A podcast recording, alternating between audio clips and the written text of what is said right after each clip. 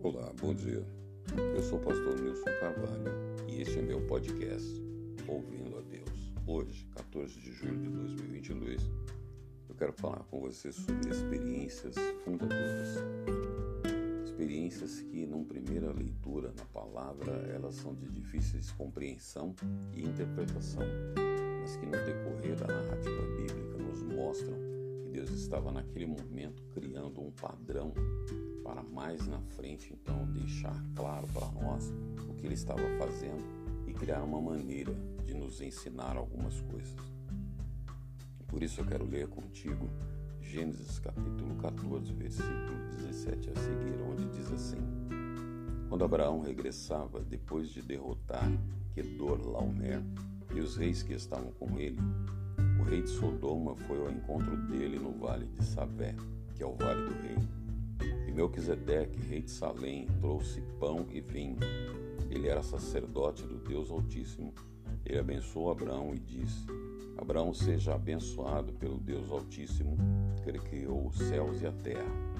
E bendito seja o Deus Altíssimo que entregou os adversários de vocês nas suas mãos.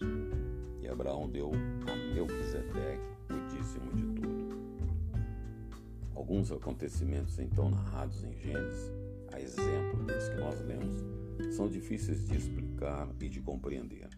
Há coisas que aparentemente não se justificam pelas circunstâncias em que aconteceram, das quais pouca informação é fornecida pelo texto. Temos essa situação de Melquisedeque, temos o pavor que Abraão experimentou em meio ao sacrifício, lá em Gênesis capítulo 15. Também poderemos falar sobre a própria arca de Noé, bem como as angústias de Davi sendo perseguido por Saul, mesmo com o reino garantido por Deus, e mais acontecimentos igualmente difíceis de entender. Nesses casos, é possível que estejamos assistindo à criação de um padrão ou arquétipo, tal como percebemos em histórias da mitologia grega. Isso significa que essa experiência se torna fundamental e tem valor não somente para o seu primeiro participante, que geralmente nem está consciente dessa importância histórica, ela servirá de modelo e padrão para situações e práticas ao longo da história da humanidade, ou então para algum momento futuro especial.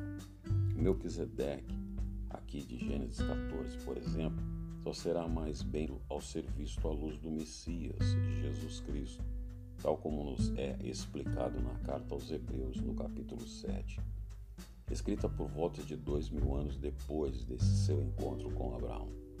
Nesse meio tempo, ele foi mencionado apenas uma vez num salmo misterioso de Davi sobre o rei escolhido por Deus, que é o Salmo 110.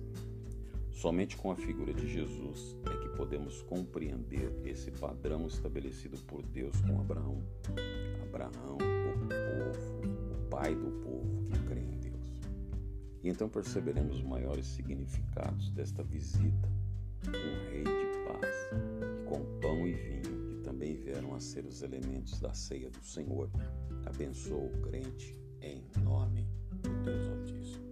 Deus te abençoe nesse dia e que você passe a ouvir cada vez mais e melhor a voz de Deus nas Sagradas Escrituras. Eu sou o pastor Wilson Carvalho e este é o meu podcast, Ouvindo a Deus. Deus te abençoe.